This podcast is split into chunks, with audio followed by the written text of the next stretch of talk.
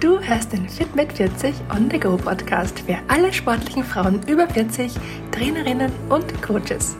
Hier bist du richtig, wenn du lernen möchtest, dir selbst zu helfen, indem du mit statt gegen deinen Körper arbeitest und damit nicht nur Zyklus- und Wechseljahrbeschwerden linderst, sondern auch deine Leistung im Training verbesserst, besser schläfst, ausgeglichener und belastbarer im Alltag bist und dich einfach rundum wohlfühlst. Hallo da draußen. Wenn Sportlerinnen über ihre Trainingsumfänge sprechen, dann erlebe ich es wirklich oft, dass Stunden miteinander verglichen werden. Da fallen dann Sätze wie zum Beispiel, ich habe diese Woche schon zehn Stunden trainiert oder nächste Woche ist bei mir Ruhewoche, da habe ich nur sechs Stunden am Plan. Das ist ja total wenig. Was meinst du dazu?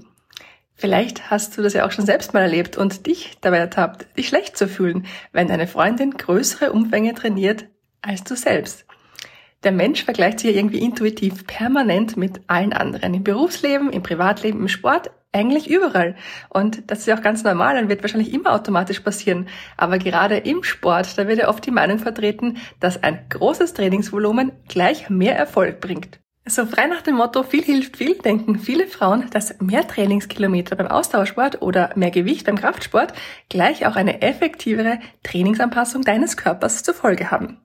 Für dich als sportliche Frau über 40 finde ich es besonders wichtig, dass du dich von rein quantitativen Vorgaben vor allem in deinem Kopf löst. Denn nur so kannst du die Qualität deines Trainings verbessern und mit der richtigen Menge an Sport deinen Hormonaushalt positiv beeinflussen. Denn auch beim Sport gilt, arbeite mit statt gegen deinen Körper und du wirst die besten Erfolge erzielen.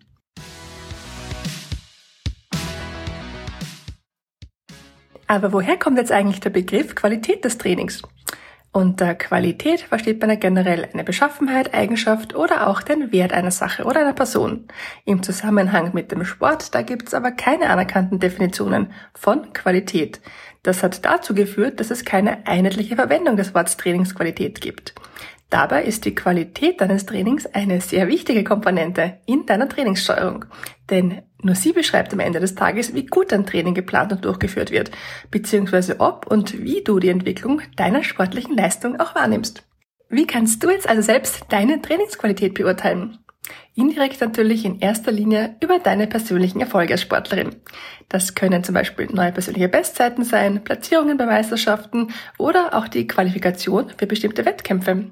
Aber auch die pädagogischen Ziele deines Trainers oder deiner Trainerin kannst du als qualitatives Merkmal deines Trainings ansehen. Natürlich, die sind ein bisschen schwerer darzustellen als die Ergebnisse eines Wettkampfes und das macht die Sache mit der Beurteilung deiner Trainingsqualität auch ein bisschen komplizierter. Aber als Sportlerin selbst kannst du deine Trainingsqualität in erster Linie über deine eigenen Leistungen, deine Erfolge beurteilen. Ist jetzt mehr also doch besser oder nicht, fragst du dich vielleicht. Wenn wir über mehr oder weniger sprechen im Training, dann reden wir natürlich automatisch immer von der Quantität deines Trainings. Und das können Parameter sein, wie zum Beispiel der Umfang deines Trainings, also wie viele Stunden du pro Woche trainierst, oder auch die Intensität deines Trainings, wie intensiv dein Training ist, aber auch die Dauer deines Trainings, also wie lange du pro Sporteinheit trainierst und auch die Häufigkeit deines Trainings, also wie oft du trainierst. Alle diese Parameter, die machen die Quantität deines Trainings aus, stellen also die Trainingsbelastung für dich als Sportlerin dar. Die entscheidende Frage ist nun, führt wirklich eine große Quantität in deinem Training auch automatisch zur gewünschten Qualität, also zu dem Resultat, das du dir durch dein Training erhoffst? Ist also mehr wirklich besser?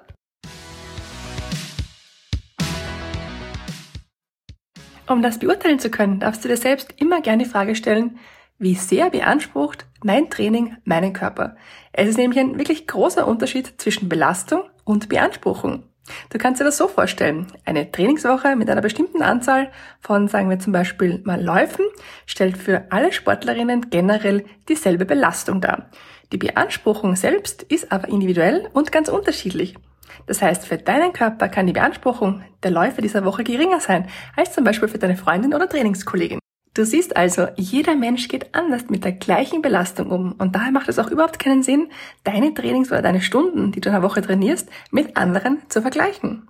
Zahlreiche Studien belegen übrigens auch, dass ein großer Trainingsumfang alleine keine Garantie für einen sportlichen Erfolg ist, sondern die Qualität deines Trainings den ausschlaggebenden Faktor darstellt. Vor allem für dich als Frau über 40 ist es wirklich wichtig, dass du Belastung und Erholungsphasen optimal nutzt.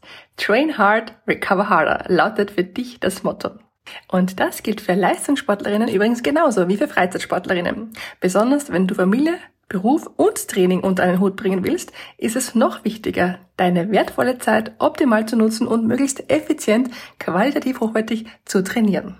Also, was kannst du jetzt tun, um nicht zu viel zu trainieren und um die Qualität deines Trainings hochzuhalten? Hier kommen meine besten Tipps für dich.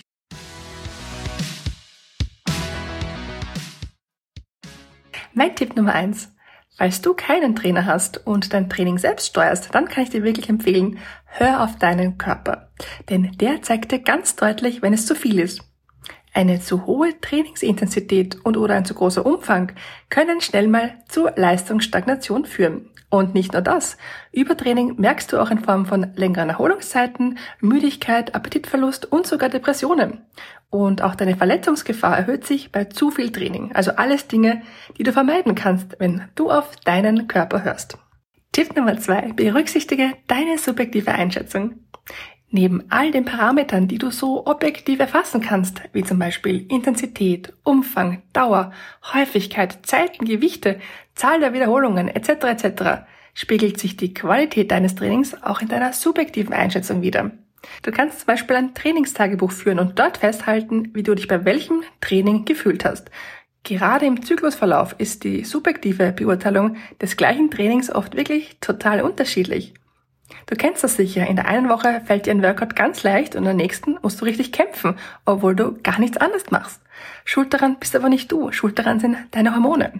Wenn du deine Hormone im Training berücksichtigst, dann kannst du nicht nur gezielter trainieren, sondern wirst auch schneller Erfolge sehen. In welcher Zyklusphase deinem Körper welches Training gut tut, das habe ich dir auch in Folge 39 Performance-Steigerung durch zyklusorientiertes Training verraten. Hör da gern auch nochmal rein und hol dir wertvolle Tipps. Tipp Nummer drei: Weniger ist oftmals mehr. Natürlich ist es verlockend, immer nach Bestzeiten und Höchstleistungen zu streben. Ich verstehe das. Aber ich kann dir echt nur ans Herz legen, schau auf die korrekte Ausführung deiner Übungen, bevor du zum Beispiel im Gym mehr Gewicht nimmst. Das wird dir auf lange Sicht gesehen auf jeden Fall mehr Erfolg bringen. Und mein Tipp Nummer vier: Hol dir einen guten Trainer oder eine gute Trainerin. Viele Menschen, die ihr Training alleine gestalten, trainieren entweder zu viel oder zu wenig, zu intensiv oder zu locker, aber nie so, wie es wirklich optimal für sie ist. Klar, es gibt mittlerweile schon vermutlich tausende Gratis-Trainingspläne im Internet und das wahrscheinlich auch für fast jede Sportart. Ich empfehle dir trotzdem, dir einen Trainer, eine Trainerin deines Vertrauens zu suchen, vor allem wenn du noch Anfänger bist und kaum Trainingserfahrung hast. Ein guter Trainer, eine gute Trainerin besitzt nämlich Expertisen in den Bereichen Fitness, Training, Gesundheit, Ernährung, Mindset und Stressmanagement. Er oder sie gestaltet das Training individuell für dich und kann dein Training natürlich auch an deinen Zyklus anpassen. Er oder sie lernt die korrekte Bewegungsabläufe, gestaltet dein Training abwechslungsreich und nach deinen eigenen Bedürfnissen. Er oder sie motiviert dich, maximiert deine Ergebnisse und spart dir dadurch einfach wertvolle Zeit. Und denk immer dran, ein stetiger Dialog zwischen dir als Sportlerin und deinem Trainer oder deiner Trainerin ist die Grundvoraussetzung für einen guten Ausgleich der objektiv vorgegebenen und einer subjektiv erlebten Trainingsinhalte. Nur wenn dein Trainer oder deine Trainerin weiß, wie es dir geht, kann er oder sie permanent deine Trainings auch anpassen.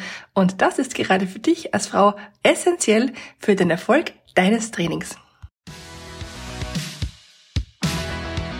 Wenn du jetzt Hilfe, Unterstützung, einen Fahrplan oder einen Trainingsplan für dein Training benötigst oder dich vielleicht sogar für einen Wettkampf vorbereiten möchtest, dann melde dich doch super gern bei mir. Gemeinsam erreichen wir deine Ziele und ich freue mich auf dich. Alles Liebe und bis bald!